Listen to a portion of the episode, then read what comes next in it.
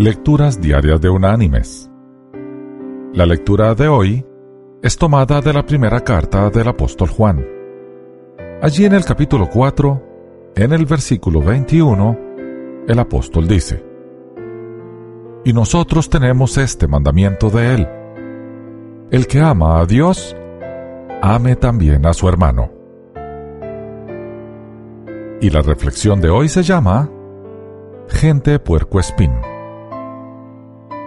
En lo profundo de un cañón en Wyoming se encuentra uno de los puercoespines más grandes que hay. Mientras avanza pesadamente hacia la gente, es menester darle mucho espacio. Nadie se le va a acercar a un tipo cuyas púas parecen misiles. Con razón siempre está solo pero no está solo todo el tiempo. Cada noviembre y diciembre, los puercoespines se acercan lo suficiente los unos a los otros como para reproducirse. Durante ese tiempo, optan por relajar sus púas y luego regresan a sus cuerpos espinosos. De esa manera, pueden estar cerca sin dañarse y su especie puede perdurar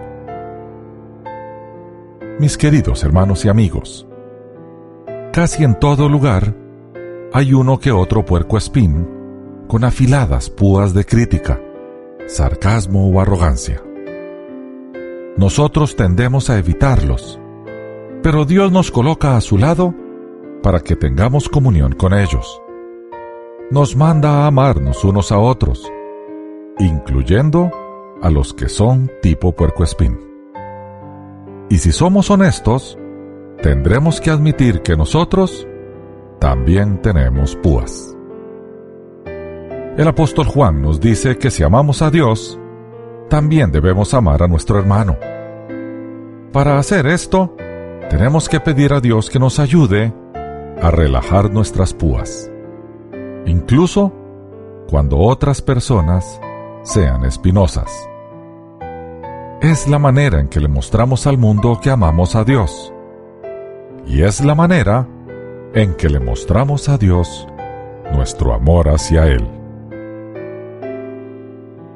Que Dios te bendiga.